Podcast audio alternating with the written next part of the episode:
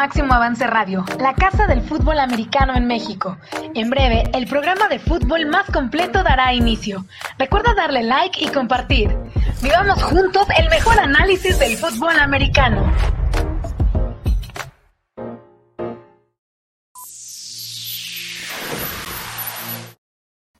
Y ya andamos por acá, ¿cómo están? Bienvenidos, muy buenas tardes, tengan todos ustedes en máximo avance al día para cerrar la semana platicando del fútbol americano de nuestro país, hoy con otro protagonista dentro de este, el deporte de las tacleadas, y a quien esperamos ver muy pronto participando en las ligas profesionales. Ya lo hacía con Mexicas y ahora pues vamos a conocer en dónde está enfocado su futuro a corto plazo y antes de conocer al el invitado y entrevistado del día de hoy, presento al coach José Antonio Sandoval. Coach, bienvenido, ¿cómo estás? Muy buenas tardes.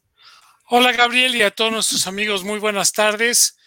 Quiero aprovechar para felicitar en su onomástico el día de hoy a un colaborador de Máximo Avance y que además pues, tiene otra gracia, que es mi hijo Juan Carlos, quien ya colabora con nosotros desde hace más de un año.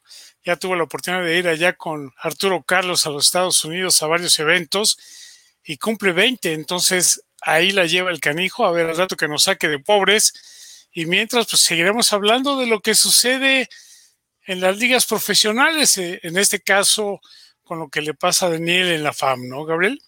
Sí, correcto. Vamos a platicar en unos instantes más con Daniel Concepción, pero antes, saludo al otro Daniel. Daniel Manjarres, ¿cómo estás? Bienvenido, Daniel.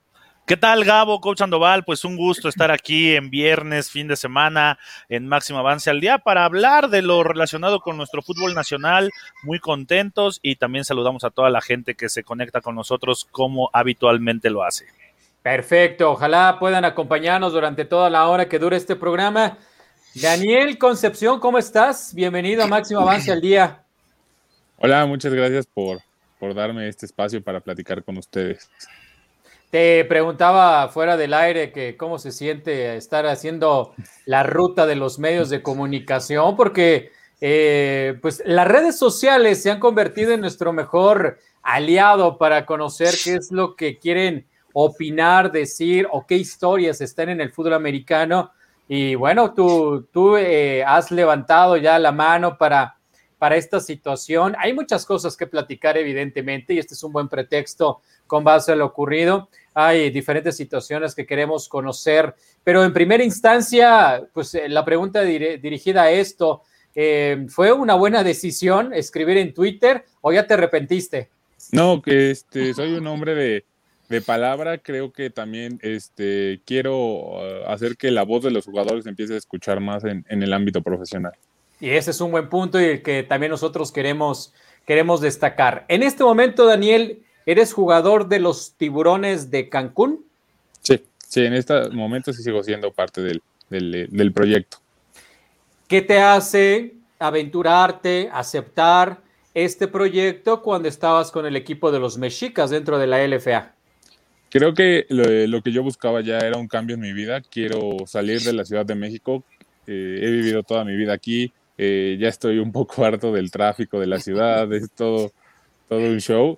Entonces, y, también me llamó mucho eh, el proyecto porque aparte de la parte profesional que es este, jugar en tiburones, creo que podemos impactar muchas vidas eh, de jóvenes y de niños siendo coach en Cancún, que es un hobby que me gusta mucho. Perfecto. Coach Anoval, te escuchamos. Oye, pues si querías salir de la ciudad hubieras escogido por ahí Toluca. No quiso. O, a lo mejor este Saltillo. Dijiste a, la ciudad más paradisiaca de nuestro país y yo creo del mundo. No te vas a perder, ¿eh? No, yo creo que hasta, te vas a casar por allá, man. pues eso esperemos, coach. Pero creo que creo que Cancún es una ciudad muy, muy, muy bonita que, ha, arropado muy bien al equipo y creo que hay muchísimo fútbol que, está creciendo, pero todavía se puede desarrollar más. Entonces me gustaría eh, ayudar a, los niños jóvenes a que terminen su desarrollo por allá. Oye, Daniel, ¿pensaste eh, ¿analizaste a fondo o ya lo tenías claro cuando llega esta oferta de, de los tiburones para irte a Cancún? Eh, ¿hubo algo que tuviste que pensar todavía de más o dijiste, sí me voy, es lo que estaba esperando y vámonos con todo? Porque, bueno, tengo entendido que recibiste ofertas para otros equipos o mantenerte en, Mexicas, que era donde, donde estabas, en la LFA, pero cuando llega lo de Cancún, ¿qué dices? ¿Va de una vez o sí lo tuviste que pensar?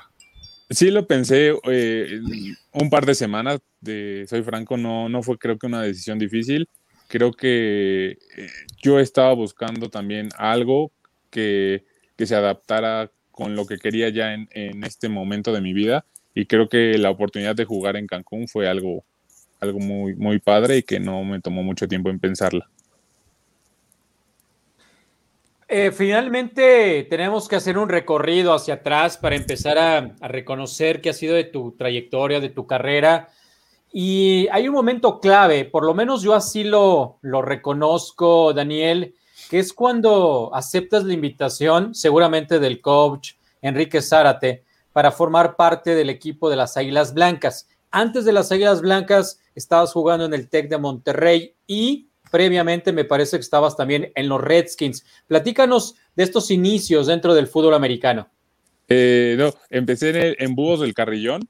Ok ahí en Burros del Carrillón. Ahí juego eh, juvenil, la última infantil y juvenil AA. Eh, todo en un año, estuvo raro, la verdad, este, porque te, llegué a jugar en enero, pero tenía edad para jugar la infantil en, en verano, entonces me bajaron y yo como en ese momento no tenía conocimiento de qué, qué, se podía y qué no en el fútbol, eh, pues me bajan a infantil termina la temporada infantil y, subo a, juvenil AA. Fue, fue muy raro, pero pues yo no sabía lo que ocurría en ese momento. Pues ya, entré grande también a jugar, entré a los 15 años. Entonces, este, estuvo, estuvo raro. Hasta ahora me doy cuenta que, fui cachirul. Pero pues estuvo padre la experiencia porque creo que sí aprendí mucho en esos tres años seguidos en ese eh, año seguido. Claro, claro. Y después, ¿cómo, cómo llega la posibilidad de jugar en el TEC? Eh, se acerca, me, ven en videos y gracias a un tío, este Ernesto Giombini, se acerca a mí el coach de la línea defensiva de Borrego Santa Fe en esa época, que es Paco Velázquez. Eh, me ven en un partido y me dicen, oye, te puedes presentar en diciembre a, a hacer como un tryout nada más para ti, para verte un poco. Y creo que y estaba el coach Paco y el coach este, Diego García Mirabete. Y creo que desde que me vieron por el tamaño, este, creo que eh, les, les gustó y ya me dijeron, bueno, este, te vemos en enero ya para empezar las prácticas de juvenil. De acuerdo. Coach. No te escuchamos. Platicábamos antes de entrar al aire la cuestión de que a los linieros casi nadie los pela. Y no es cierto, ya estamos viendo los linieros que ya están en la NFL y con el tamaño tú mismo estás diciendo, nada más te vieron y dijeron, eres de este lugar, eres de acá. Y cuando sales del equipo de Borregos y te vienes a las Águilas Blancas, sobresales también por el tamaño y por ya la capacidad técnica. Y creo que muy amigo de José Ángel, con quien estuviste también ahí en Santa Fe, ahí es donde tuve la fortuna de conocerte. Entonces, eso los lleva juntos. Ese cambio, esa forma de, jugar en un equipo de una institución privada a una institución pública como es Politécnico, la UNAM, con esos escenarios, ¿cómo te sentías jugar? Pues vaya, en estadios llenos, ¿no? te tocó la, gran final y, y si no se llenó completamente es porque no nos dejaron, pero la verdad es que un magnífico escenario. ¿Cómo vivías todo eso?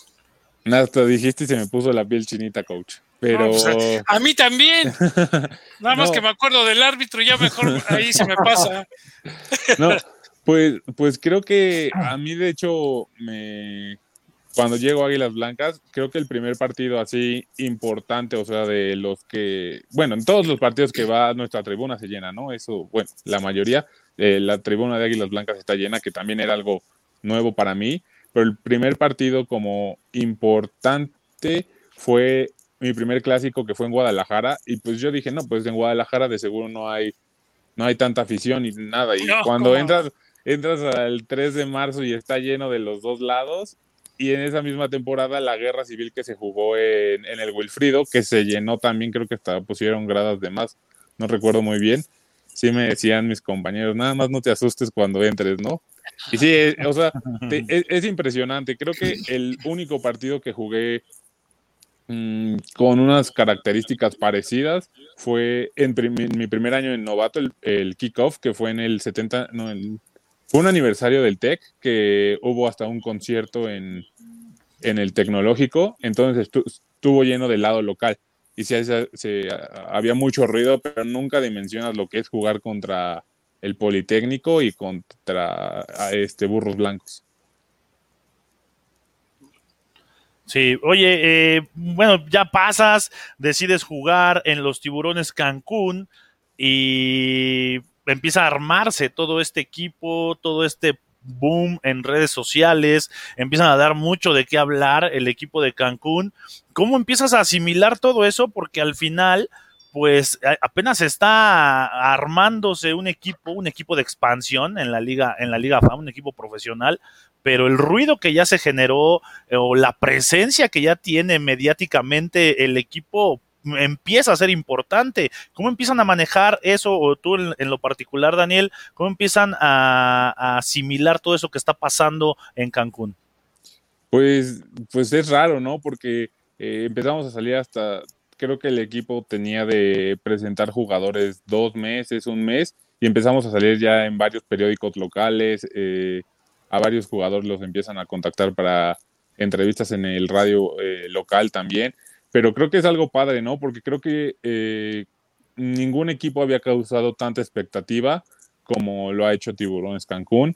Creo que eh, es un proyecto muy, padre y también que, que, que dé de qué hablar, ¿no? O sea, eh, creo que desde el momento que empezaron las, las, los anuncios de los jugadores hasta ahorita es un equipo que ha dado de qué hablar. Es un equipo que ahora pues está viviendo cierta incertidumbre, por lo menos desde el exterior eso se puede percibir. Una vez que el coach eh, decide, Aparicio, decide ya no ser parte del proyecto y aquí en este programa platicábamos con él y nos decía cuáles eran los motivos y las razones por las cuales decidía dar un paso atrás y anticipaba que iban a venir algunas otras incorporaciones que también iban a dar un paso de hacia atrás o de costado con este, con este equipo. ¿Cómo se ha vivido todo esto, eh, Daniel? Tú como parte del equipo, ¿cómo se vive toda esta situación de que primero pierden a su head coach y posteriormente ya se ha anunciado que algunos jugadores anunciados finalmente no formarán parte de la franquicia? Pues mira, eh, creo que es un, eh, como todo un proyecto nuevo, siempre hay altas y bajas, ¿no? Creo que eh, hasta si haces una empresa, el primer año es difícil. Este, también es, es un proyecto que nace como en, el, en la era del COVID, entonces eso creo que dificulta también muchísimas cosas, pero un área de oportunidad que creo que tiene el equipo es la comunicación entre administrativos y jugadores, que es algo que, que sí ha estado un poco mm, limitado, que, que, es un área de oportunidad como yo la veo para, porque es un proyecto nuevo, a lo mejor eh, no se cuenta todavía como con las bases para, para manejar un proyecto y más de esta magnitud, pero sí, sí hay incertidumbre, no, no, no te lo puedo mentir, pero creo que hay jugadores que estamos, queremos que este proyecto salga adelante. Este, yo desconozco las razones por las que salió el coach Aparicio. Este, quisiera, eh, el coach lo con, tuve trato con él por teléfono y cuando estuvimos en el tryout se me hizo una persona increíble, eh, muy, humana y muy directa. Entonces, eh, sí pegó, pero creo que todos los jugadores seguíamos enfocados en lo mismo, ¿no? Que es este, dar ese paso, poder jugar y poder que, y hacer que el equipo salga adelante. Bueno, pues nosotros también queremos que continúe, ¿eh? porque nos habían invitado allá desde ir a hacer los previos, ir a hacer los scrimmage, llegar cinco días antes de cada partido, regresarnos tres después. Entonces estamos listos para ir a Cancún, no queremos sí, que esto desaparezca. Sí. Pero, el que nos invitó fue el coach Aparicio, coach. No, no, eso está firmado, está, está grabado. Él representaba a los tiburones, eso quedó grabado, y quien asuma su responsabilidad, que acepte los acuerdos que estaban. como decían mis abuelitos, el hombre se conoce por la boca y si no, luego le dirán por dónde lo tiene que pagar, si no lo así aguas. Entonces, ya estamos listos, Daniel. No, la verdad es que para bien de fútbol, esto tiene que continuar. Acá decir algo muy claro, es que es una empresa nueva, entonces tiene que renovar. Sí, ya la FAM ya tiene la experiencia, ahí tendrían que apoyarse y ayudar. Pero ¿qué tanto te metiste en redes? Yo luego a veces sí veo, leo, pero todavía no soy de los chavos que veo todo y me meto y, y ya cuando empiezan a discutir digo, hijo, no, ya, ya mejor que se resuelvan. ¿Qué tanta bronca te metiste por ahí? Pues mira, este, en febrero eh, entra el equipo de Rayo Negro a, como gerentes generales del equipo y no sé qué más, o sea, pero entraron a la mercadotecnia y como este, gerentes generales. Entonces, eh, varios jugadores se había hecho un acuerdo que íbamos a empezar a recibir pagos desde antes. O sea, desde el 2020 algunos jugadores ya recibíamos eh, pagos. Entonces, entra Rayo Negro, este, nos comunican que, se va a poner en contacto con nosotros la nueva administración. Y pues dijimos, está bien, ¿no? O sea, ok. Eh, nunca pasa esto, nunca se pone en contacto con, todos los jugadores, se pone en contacto con algunos y nos dicen que nos van a reestructurar el sueldo. Entonces, y, y pues sí era bastante considerable lo que estaban reestructurando y nada viable para los jugadores foráneos. O sea, sí, nos hubiera limitado mucho y iba a ser ya más un proyecto para gente local. Y entonces, a partir de eso, muchos jugadores no deciden abandonar el proyecto, pero sí están como con la incertidumbre de, pues no, o sea, si me ofreces eso, pues claramente yo no me voy a ir a jugar allá, porque pues me están pagando lo mismo que a lo mejor en el equipo en el que estoy o, así. Y irte a Cancún involucra un gasto mucho más grande, ¿no? O sea, este, rentas, este, comidas, cosas así que nos estaban quitando. Entonces, a mí me molestó mucho lo, lo que ellos hicieron, porque si algo me caracteriza es que me gusta que, que alguien, si hace algo malo o algo así, siempre dé la cara ante los problemas. Y lo que ellos hicieron fue eh, decir que se bajaban más jugadores cuando ellos provocaron ese problema, ¿no? O sea, creo que el equipo de Tiburones igual tenía muchos problemas que a lo mejor detonaron cuando ellos estuvieron en la administración 15 días, porque estuvieron 15 días y a partir de ahí el equipo ha estado igual en, incertidumbre, pero, pero diferente. o sea, no hemos recibido, bueno, este es mi caso personal, lo, lo quiero decir, esta es mi opinión, no, es, no estoy hablando por tiburones, ni por todos los jugadores, jugadores, ni por el dueño, ni por nadie. Esta es la opinión de Daniel Concepción y es que desde febrero que entró Rayo Negro, a mí no se me ha pagado. Que es un apoyo, sí, pero a mí se me hace de mal gusto que si teníamos ya pactado con la administración anterior, a lo mejor no en los tiempos acordados, pero siempre se nos daba ese pago. Eh, entraron ellos y durante los 15 días nunca se contactaron conmigo, eh, nunca recibí la, eh, la aportación ni nada y, de repente se fueron y nadie supo nada.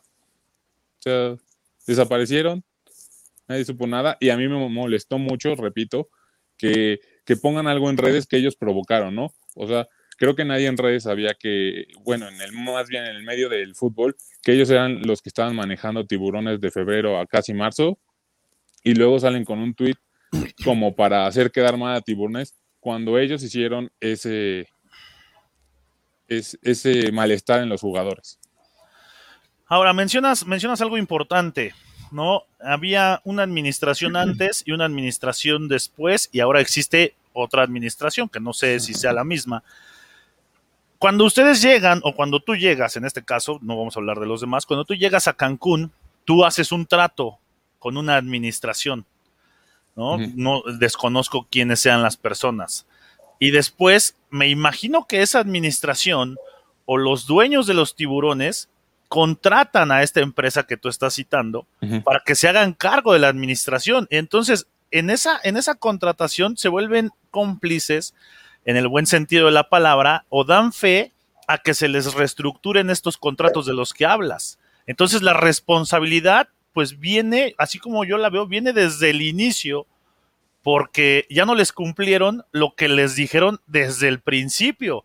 No importando quién, a quién contraten como administrador, tú lo has dicho, es una empresa. Entonces, si yo soy el dueño de la empresa y yo contrato primero a Gabo y le digo, mira Gabo, vente a mi empresa, te voy a pagar esto. Y después avanza el tiempo y yo contrato a quien se haga cargo de la administración y le digo al coach Andoval, coach Andoval, por favor, tú te haces cargo de la administración. Y entonces el coach Andoval le dice a Gabo, ¿sabes qué, Gabo? Ya no te vamos a pagar lo que dijimos o lo que te dijeron. Entonces, ahí hay una complicidad porque yo puse al coach Sandoval y yo ya no le estoy cumpliendo lo que le prometí a Gabo. Eh, quiero pensar que así se dio esta situación. Esta es una empresa que, dices, duró 15 días en la administración del equipo y en esos 15 días les ofreció otras cosas, les reestructuró las ofertas. Pero, ¿y dónde queda entonces la seriedad de la oferta inicial por parte de los dueños de la franquicia? Eh, eh, ese fue un tema porque creo que Rayo Negro también iba a entrar como franquiciatario a Tiburones. Entonces, el dueño a mí sí me habló y me dijo, oye, este, pues te van a reestructurar el, contrato, pues tú decides si quieres, si te quieres quedar o no. O sea, yo, este, pues yo les quería seguir ofreciendo lo mismo, pero no sé qué, como ellos también son, van a entrar como socios, entonces, pues ya las decisiones se dividen más. Pues entonces yo ahí veo, y, tal vez me equivoque a, comentarlo, pero yo ahí veo que el tema es entre otro, otro nivel más arriba de los jugadores.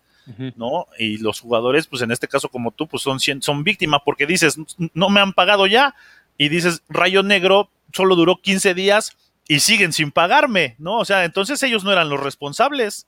Sí, no. Y, de hecho ahorita, eh, bueno, se pusieron en contacto conmigo que pues están eh, encontrando nuevos socios que están eh, entrando, sumándose al proyecto y están reestructurando todo, ¿no? O sea, ya quieren eh, hacer las cosas bien, quieren dejar ya tiburones que sea una marca que funcione bien, que ya no esté como envuelta en estos en estas cosas, porque creo que sí ha circulado de repente mucho en redes que no se les paga a los jugadores y cosas así. Entonces creo que quiere, están empezando a hacer las cosas bien. Esto lleva tiempo porque un inversionista no es de que va a llegar y va a decir, ah, toma un millón de pesos, ¿no? O sea, tiene que revisar todo, este, que todo esté claro, eh, firmar documentos, analizar todo. Entonces creo que ahorita estamos en ese proceso que creo que los jugadores tenemos que tener un poco de paciencia. ¿Andrés Baño sigue siendo el presidente de Tiburones? Sí. De acuerdo. Él sí sigue al frente, sigue siendo la cabeza. Vamos a leer un poco de los comentarios que amablemente nos están haciendo nuestros seguidores. Coach Sergio Varela, hasta Hungría. Coach, muy buenas noches, bienvenido, gracias. Inira Guzmán, bienvenida también, como siempre. Alejandro Iniesta dice: Alex García ya no jugará en Tiburones. No, ya no, y es, un, es una publicación generada por el propio equipo de los Tiburones que conocimos hace algunos días. Fíjate lo que dice Máximo González. Saludos, Máximo, también hasta Hungría. Saludos a Danielito Chapoy. es lo que dice Máximo. ya me cambiaron. Era Pedrito Sola. Era, era, Danielito Sola. Ese me gusta más. Mira, y ahora te puso Chapoy. Bueno, Judith Sarmiento, buenas tardes también para ti. Jürgen, ¿cómo está Jürgen? Brandon Stein nos está viendo. Un saludo a mi gigante, abrazo a todos. También parte de este, de este proyecto. Un saludo a Jürgen, el Kiko Brandestein, le manda el, también el regreso máximo. a Jürgen. Este, y él le dice mi macizo González. Y también dice, dice Ricardo González Prado. Por suerte, Rayo Negro no va a estar ya y le van a cumplir todo a este brother, dice Ricardo González. Em, eh, bueno, esto que, ha ocurrido, que nos estás eh, compartiendo eh, Daniel, evidentemente que algunos jugadores como tú pueden aguantar, ¿no? Pueden decir, ok, a ver, pasó esto, no pasa nada, yo sigo en el barco, pasó esto otro, me sigo manteniendo en el barco, pero no todos los jugadores son, son iguales, no todos los jugadores tienen esta posibilidad de estar esperando a ver qué ocurre y ante las cercanías de las temporadas, tanto de FAM como del LFA, pues muchos empiezan a tomar decisiones porque además, y seguramente en la mesa tienen puestas otras, otras ofertas muy interesantes y que prefieren irse a lo seguro y no mantener más esta, esta incertidumbre. Con la gente que has platicado, con tus compañeros, con los cuales eh, tienes mayor cercanía, podemos hablar de un porcentaje de jugadores que han dicho gracias, el proyecto de tiburones por ahora al menos no es para mí ya. Pues creo que el porcentaje sería muy, muy pequeño ahorita que, o sea, refiriéndote a que ya va con tiburones, te podría decir que un 5%. Sí, nada, entonces prácticamente. Sí, sí, Ya conocen, no, más bien decías que estaban por conocer a los nuevos socios, ¿verdad? Todavía no hay un anuncio oficial ni para ustedes de los nuevos socios. No, no sé si lo vayan a hacer público o no, pero, o sea, ya estaba, se estaba trabajando en eso. De acuerdo. Coach Sandoval. Oye, Daniel, tal parece que tienen que empezar a entrenar después de Semana Santa, ¿es cierto? Sí, en abril ya estamos, o sea, ahorita está un camp, eh, se espera que, se está tratando que la ofensa esté junta a principios de abril para, para agarrar timing y que el resto del equipo ya se incorpore creo que a mediados de abril.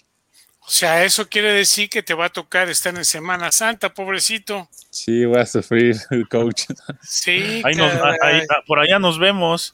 Ahí te, acompañamos desde ahorita si quieres. cobertura especial al campo. Si vas a estar en Semana Santa allá, allá te hacemos cobertura especial. por mí encantado.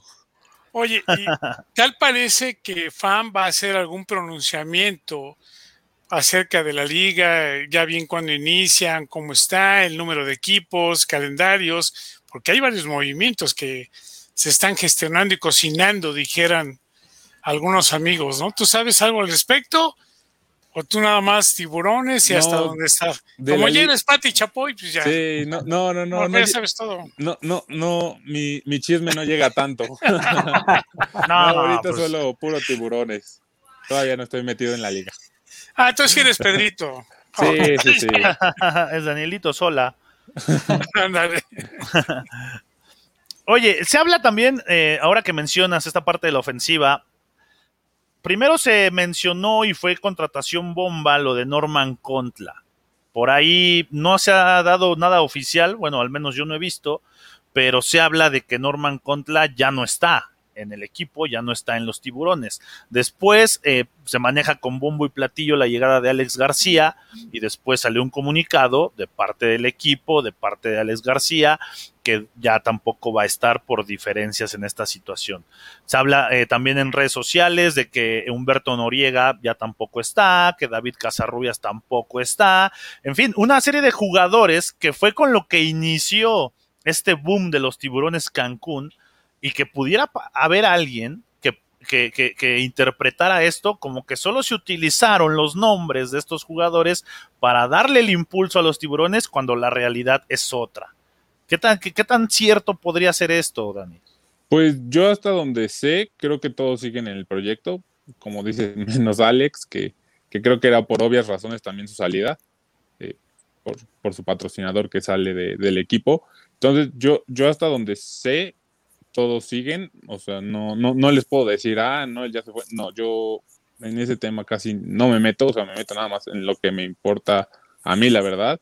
Y, cuando esté el equipo, pues ya eh, centrar todo en el equipo, pero hasta ahorita creo que al igual que ustedes, yo estoy como en rumores, creo que todos siguen en el barco, no se ha dicho nada de en las juntas ni nada, creo que todos siguen hasta el momento. Sí, porque, y por lo mismo de que son rumores, pues por eso eh, se lo preguntamos o hacemos un, papel de, investigación para cerciorarnos, mientras no podemos asegurar información que, que, que, no, que no tenga un respaldo. ¿no? Entonces, qué bueno que nos lo aclaras, porque eh, pues se ha visto en redes sociales que toda esta, toda esta información acerca de, de estos jugadores en especial. Ahora bien, Daniel, Tenías ya un sueldo que dejas de percibir, dices, entre febrero y marzo. Hoy sigues sin percibirlo porque no hay eh, estos socios que pudieran ser quienes sustenten económicamente hablando el, proyecto. ¿Qué estás esperando de propuesta? ¿Habría algún, eh, digamos, algunos parámetros que tú ya tienes bien claros cuando te hablen y se sienten a platicar contigo para decir sí sigo en el proyecto o definitivamente busco eh, por otros lados?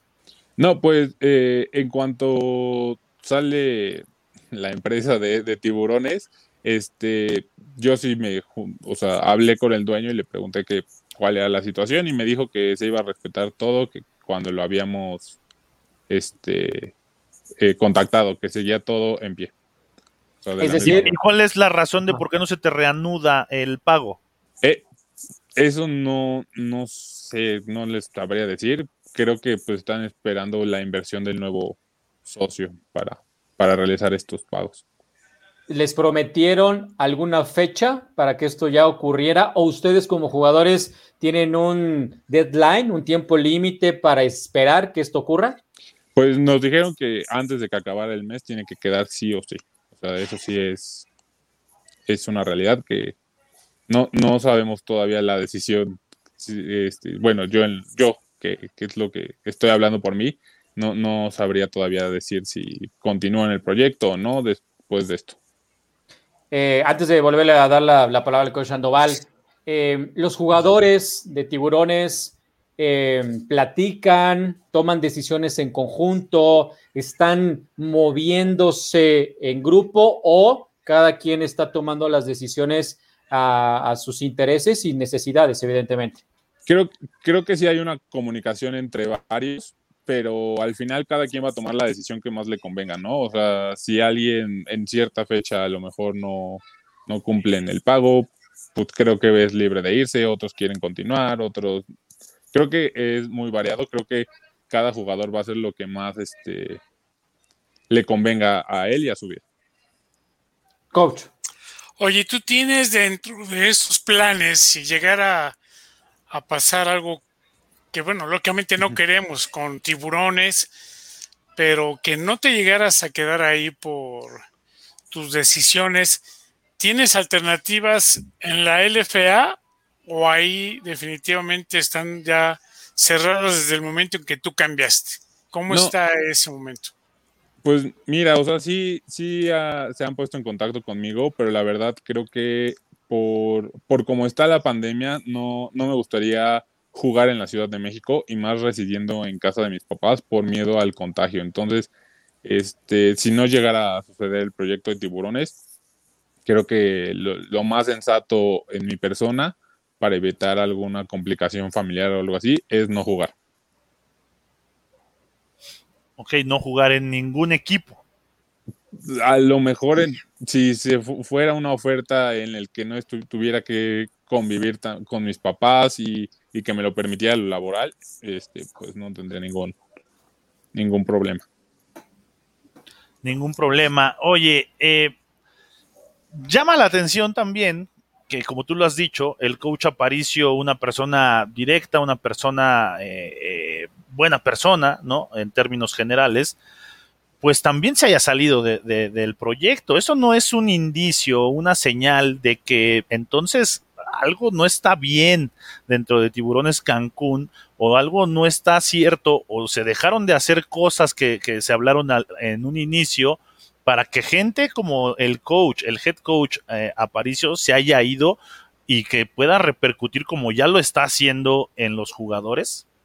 Pues mira, la verdad, repito, no, yo sí desconozco, eh, excepto por lo que dijo en entrevistas y cosas y el, el, coach Aparicio, pero a mí me llamó mucho la atención que durante estos 15 días que esta empresa entra a dirigir tiburones, este, también sale el coach Aparicio, ¿no? Entonces, pues como lo dije, todas las empresas este, nuevas cargan problemas.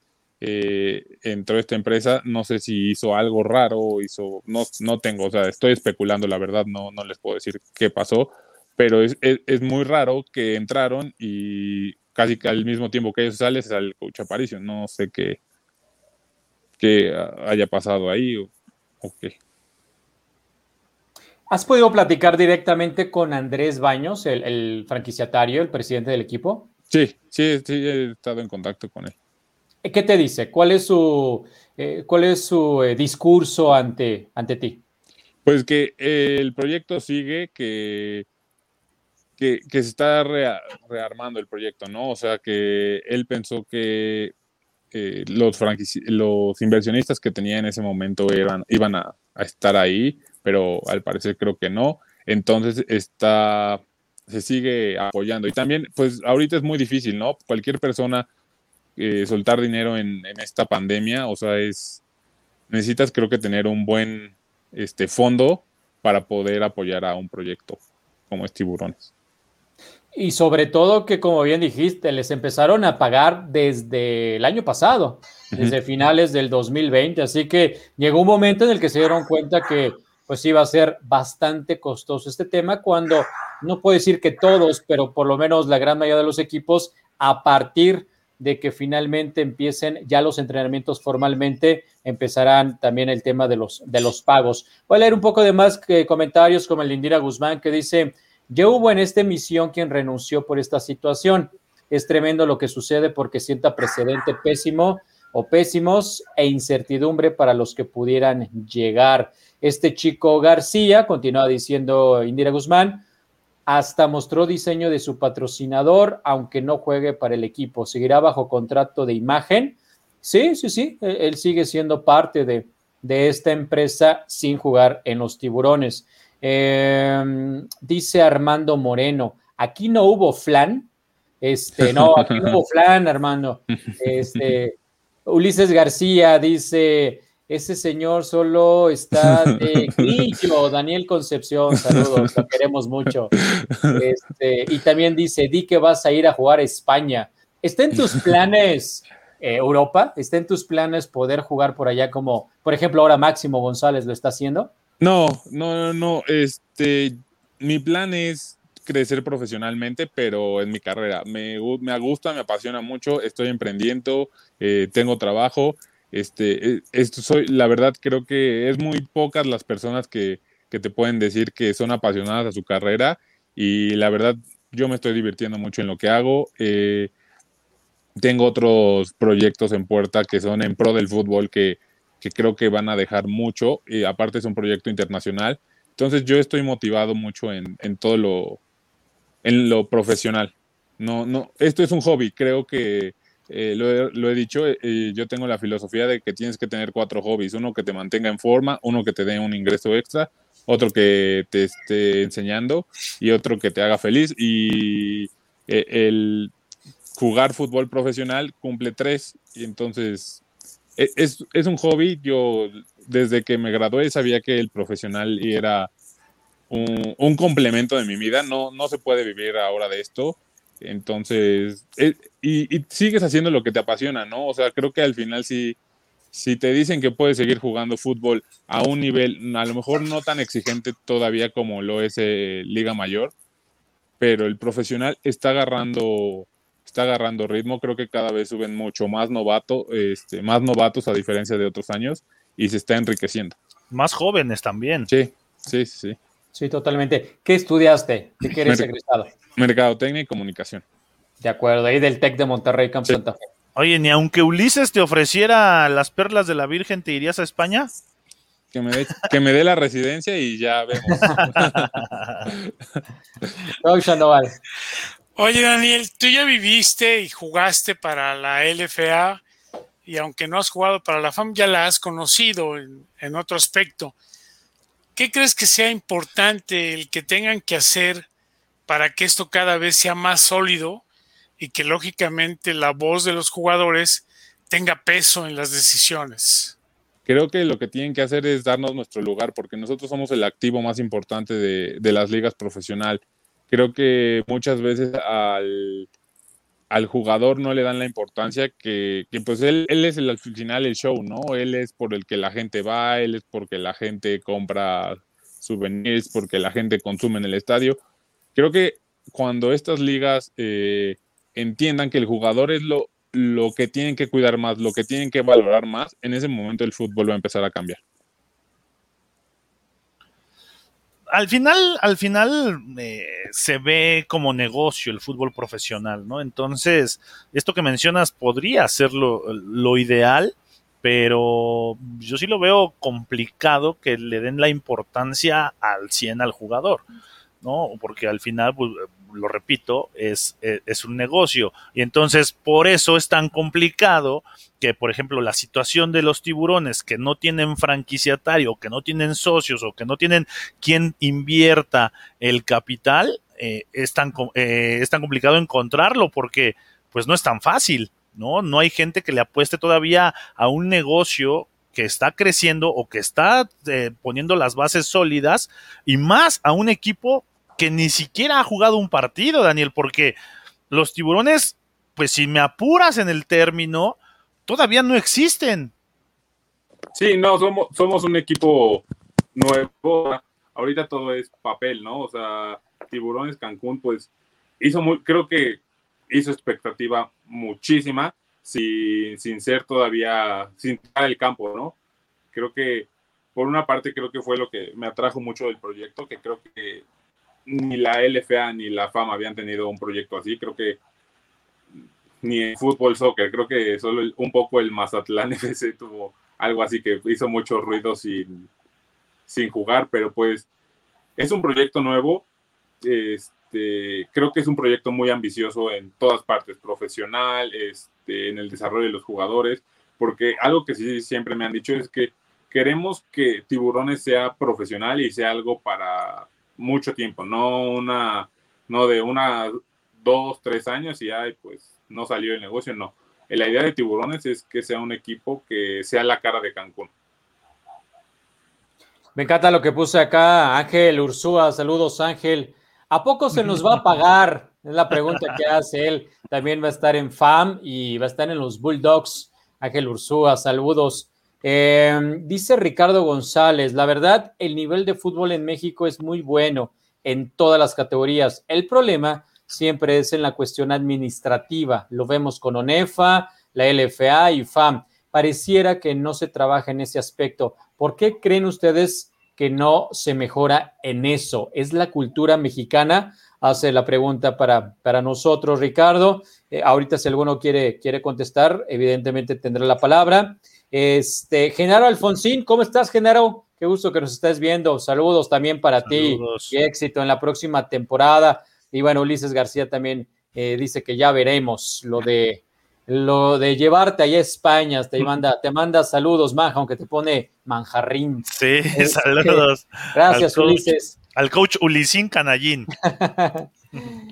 Eh, ¿Qué está pasando eh, o qué pasa en las ligas profesionales? Eh, Daniel Ursúa, Daniel Ursúa, te cambié el, apellido por, el de Ángel Ursúa. Daniel Concepción, ¿qué pasa con las ligas profesionales? ¿Cómo analizas? Y mira que lo que estudiaste te puede dar muy buenos elementos teóricos para tratar de entender cómo están las ligas profesionales en México y el por qué esta incertidumbre que se vive año con año en cualquiera de las ligas.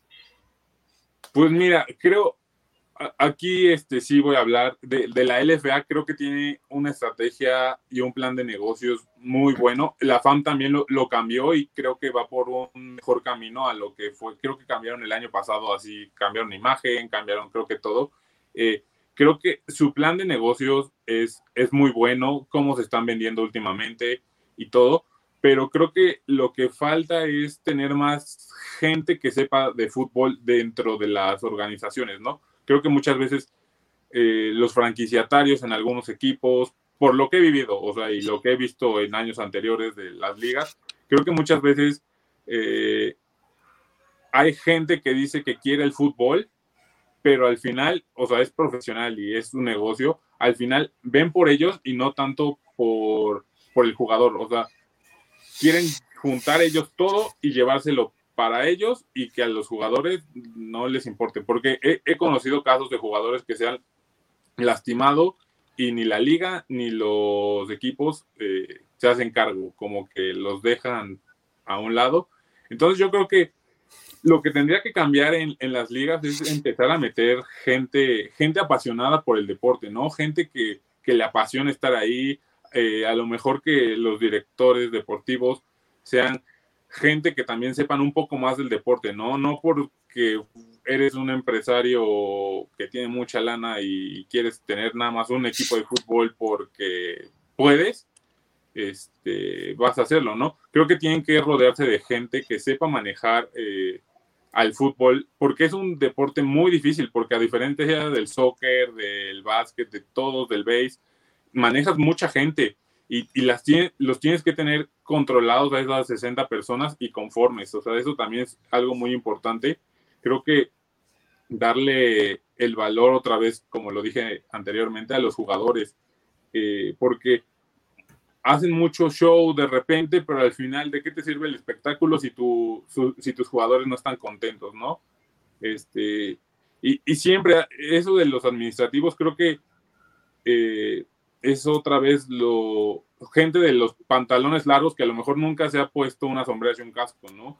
Para ellos es muy fácil decir, no, eso no es, este, redituable, creo que es la palabra. Este, eso no nos genera tanto dinero, mejor lo invertimos aquí acá. Creo que tiene que ser alguien que haya jugado fútbol o algún otro deporte para que entienda cómo, cómo se maneja un equipo profesional. Fíjate, Gabriel, si me permites, ya en máximo avance lo he externado en algunas otras ocasiones. Si nosotros lográramos, y a ver qué opina Daniel, poder hacer un congreso de fútbol americano guiado por la máxima cabeza en, en nuestro país, como es la federación, que son los que de alguna manera podrían tener injerencia en todo el deporte, hacerlo con todos los actores, los mismos franquiciatarios o los socios, los directores de deportes o rectores de instituciones, los padres de familia, algunos hasta aficionados, medios de comunicación y lógicamente los jugadores. Un congreso que permita ver cuál es la ruta y el camino por el fútbol americano desde la categoría más chiquitita hasta lo que tenemos ahora, que es la, LFA y la FAM, que podríamos decir que es la profesional, como algunos, algunos comentamos, ¿no? Pero pasan los másters y todo eso. Sí que no es fácil, pero el primer proyecto tiene que ser a cuatro o cinco años. Sí nos va a costar trabajo, pero lamentablemente nosotros no estamos acostumbrados a planear. Y todos aquellos que hemos tenido la oportunidad de estar en la escuela, yo creo que te lo dijeron, Daniel, la planeación se lleva el 60%, 70% del tiempo donde después planeas, organizas, diriges y controlas. Es lo básico de un proceso administrativo. Y eso lo sabemos muchísimos. Pero la planeación en la primera ocasión sí es difícil, va a ser pesado. Pero después ya va a ser algo que vas a tener nada más que ir renovando en medida de las posibilidades. Pero yo reitero, eso tiene que verse a través de la federación, que es la máxima organización del fútbol americano de nuestro país. Aunque lógicamente ahí yo creo que también dentro de la misma federación, primero tendría que cambiarse algunas cosas, pero es mi percepción y lo hago a título personal. ¿eh? Yo no sé si eso a Daniel le parezca o a lo mejor nunca lo habías oído, pero es una propuesta que ha hecho tu servidor ya desde hace varios años, siempre por máximo avance. ¿eh? No, y, y creo que está muy bien, ¿no? O sea, creo que, como dices, o sea, si no si quieres sacar un equipo porque quieres sacar un equipo, no te va, no te va a salir, ¿no? Porque al final no tienes el costo de, inversión en uniformes, en casco, en, en, todo, en el personal fuera del campo, a lo mejor el personal administrativo, o sea, termina siendo un equipo amateur, ¿no? Más que un equipo profesional si no tienes una planeación este, buena. Y también creo que es, eh, como lo dijo el coach, es, es mucho cultural, ¿no? Porque creo que cada cada que alguien quiere hacer algo de forma profesional o algo así, siempre se le critica mucho eh, en este medio del fútbol americano. Creo que cuando alguien empieza a hacer medio las cosas bien, siempre va a saltar alguien que diga, no, pero es que este, está mal hecho por algo, ¿no? Siento que eh, es, un, es un medio muy padre, pero a la vez de mucha envidia y que no quieren que, que, que en lugar de parecer que quieran que crezca el fútbol, siempre la gente del, o sea, no los medios de comunicaciones, no, eh, este, como ustedes no es, pero la gente que está involucrada, la afición, eh, jugadores o cosas así, siento que hay muchísima envidia que eso hace que siempre el fútbol se vaya para atrás, se vaya para atrás administrativos, este, directivos, son, son siempre, creo que nosotros solitos siempre nos ponemos el pie, por lo mismo que dice el coach, por falta de administración. Sí, por falta de administración y falta de cultura, ¿no? Nuestra cultura, ya lo, eh, para no sonar repetitivo, pues así es, ¿no? No, no permite que, cosas nuevas existan. Pero bueno, eh, tendremos que, seguir trabajando. Eh, esto del Congreso, a lo mejor no lo habéis escuchado, el coach Andoval lleva mucho tiempo comentándolo, pero también es algo muy complicado porque, pues, si la federación que pudiera ser quien tome ese papel de, ser el, eh, el, intermediario para que se dé esto, no lo ha logrado, digo, nosotros eh, o el coach Andoval desde su postura, pues tal vez sería más complicado, aunque pudiera ser lo ideal, ¿no? Para hacer crecer el, el, fútbol. Pero bueno, digo, estamos en ese punto y estamos en el punto, Daniel, en el que parece ser que ya lo tienes claro, ¿no? Que eh, el, el, proyecto de tiburones se tambalea el proyecto de tiburones no está sólido, hay incertidumbre, que si sí hay quien invierta, eh, puedes continuar, si no hay quien invierta, tienes claro en el no, el no jugar, pero ¿qué va a pasar en tu carrera como eh, dentro del medio del fútbol? ¿La vas a enfocar al cocheo? ¿La vas a enfocar a, buscar oportunidades como jugador más adelante? ¿Qué pasaría en un terreno eh, a futuro en, este, en esta situación? Pues yo creo que sería ya el momento a lo mejor, o sea, si no sale tiburones o algo así, eh, por ejemplo, jugar yo creo que ya sería como esa luz que a veces te, llega, esa señal que te llega ya para para dejar a, un lado el fútbol. Creo que esa sería. Y, y sí me, me, gustaría seguir coachando, o sea, es algo que también me apasiona mucho, pero ya tendría que ver las necesidades, o sea, más bien si encaja en las necesidades de mi vida, ¿no? O sea, porque pues ya en el momento en el que empiezas a, a ejercer, a laborar y todo eso, pues también te consume muchísimo tiempo, ¿no? Entonces, también no me gustaría a lo mejor decir, sí voy a coachar y a lo mejor llego tarde, este, esas cosas que no me gustan tanto. Entonces, porque se me hace una falta de respeto para, para los niños y cosas así, al menos que, que estuviera en un horario que de verdad me acomodara a mí, pero pues siempre estos son casi los entrenamientos de infantiles y cosas así son a la mitad de la tarde, entonces sí se complica, pero pues la verdad nunca voy a dejar de estar pegado al medio, creo que siempre voy a seguir ahí eh, viendo los partidos, este, a lo mejor opinando en redes sociales y cosas así, pero pues, pero pues creo que hay un momento en la vida en el que tienes que, que decidir qué, qué es lo mejor para ti, entonces, pues si no, si no saliera el proyecto de tiburones, si no decido jugar, yo creo que ya todo, toda mi energía estaría para, para desarrollarme como profesionista. Si no te vienes a Toluca, no te preocupes. Mira, te voy a enseñar, le voy a pedir a producción que, te ponga eh, esta, esta foto. Mira cómo nos veríamos.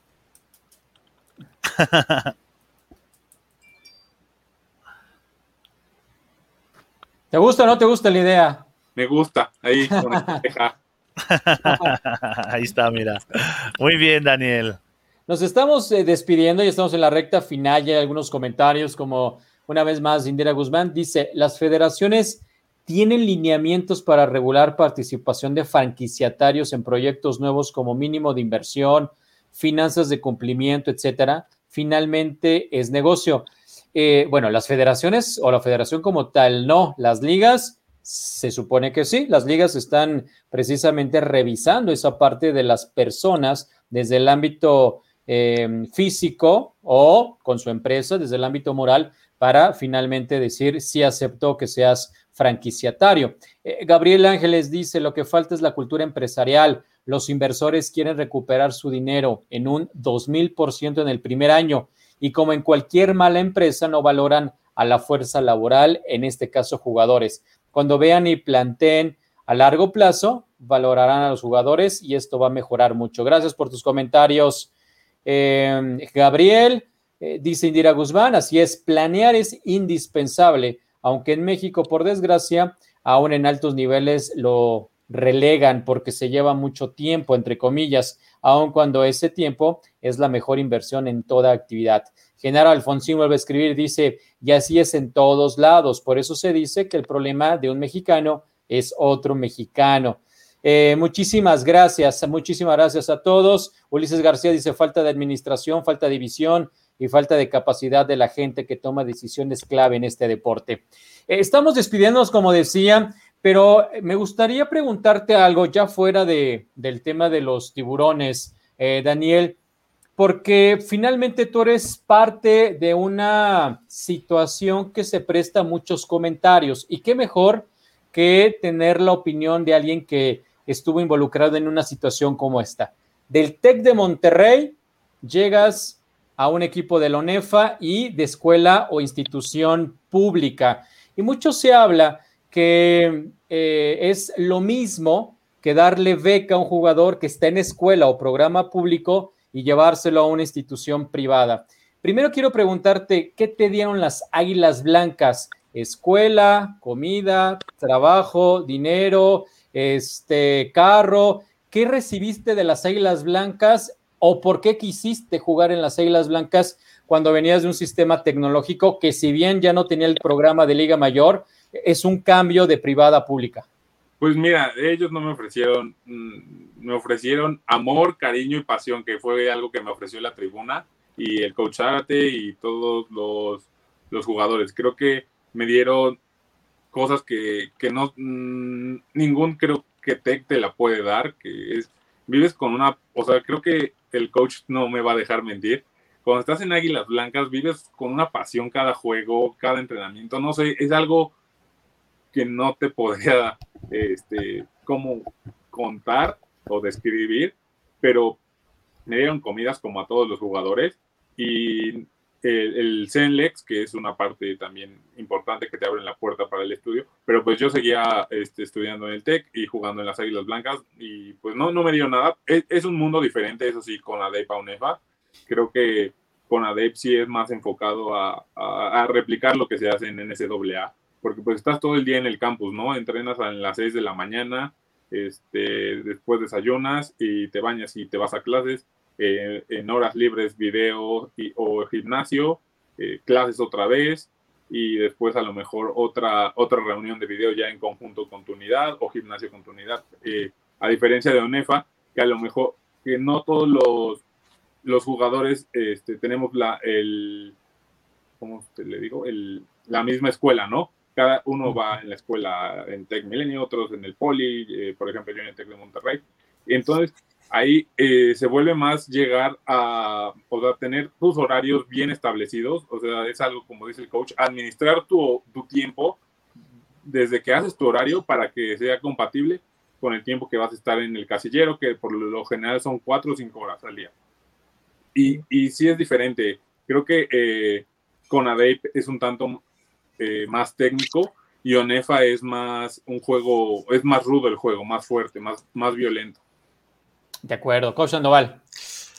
A lo mejor ahí te voy a contradecir un poquito, Daniel.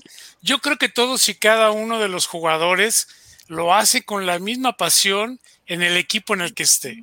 Desde una institución privada, pública, club, donde estés. Sí hay una gran diferencia. ¿eh? La magia que tiene el jugar en estos equipos tan icónicos y con su público, que la verdad son los que te hacen sentir cuando sales al terreno de juego y los ves cómo están ahí como changos, perdón por, por la expresión, en, la, en las mallas, queriéndote tocar, queriéndote ver, cómo cuando sales te reconocen y en todos lados cuando traes una gorra o una playera de pumas, de águilas blancas, de burros, lo que sea, dicen, ah, mira, él jugó ahí y ya te reconocen. O sea, yo creo que hay una magia diferente, pero cada uno sí tiene la pasión. Y dado que ya nos estamos despidiendo, Gabriel, si me permiten, es eh, comentarles que nos tenemos que seguir cuidando. Ya nos dicen que la tercera ola y que si eh, no salgamos de ningún lado, que los viajes, que Semana Santa, pero también hay que hacer deporte. Y hay que hacer deporte con protocolos, hay que hacer deporte cuidándonos, hay que hacer deporte protegiendo a los que tenemos cerca, hacia todos. Y quieren ver Tocho, ya están jugando en muchos lados, ¿eh? Ya lo están haciendo con su debida distancia, podrán hacerlo. Y si no, pues métanse ahí a las redes de Gators, donde va a ver, ahí tendremos eventos el fin de semana y próximamente seguirá el, ¿qué será? Fútbol flag o el tocho, como gusten llamarlo, se juega casi igual. Muchas gracias, Daniel. Síguete divirtiendo, que cumples tus, que cumplas tus deseos y seguimos para adelante todos, ¿no? Gracias, Gabriel. Gracias, Daniel Majarres también. Sí, nos vemos, Gabo, Daniel Concepción. Muchas gracias, Danielito, por estar aquí con nosotros en Máximo Avance al Día. Y bueno, aquí te esperamos cuando quieras eh, participar o externar algo. Aquí es tu casa. Y también agradecer a toda la gente que se conectó con nosotros el día de hoy. De acuerdo, muchísimas gracias. Muchísimas gracias a todos. Daniel, éxito. Que estos tiburones se eh, aterricen en este proyecto. Los queremos ver jugando en el 2021 en la Liga FAM. Te queremos ver jugando y por supuesto estaremos pendiente de cómo se van dando las noticias en los próximos días. Gracias por aceptar la invitación. No, gracias a ustedes. Daniel Concepción, mi nombre es Gabriel Pacheco, a nombre de Grecia Barrios, les doy la más cordial de las gracias por haber estado con nosotros. Y el lunes vamos a hablar precisamente con el nuevo head coach del equipo de los tiburones el coach Roberto Gato Silva. Así que lo esperamos a las 4 de la tarde para conocer qué proyectos tiene desde el punto de vista estratégico. Gracias. Hasta el próximo lunes.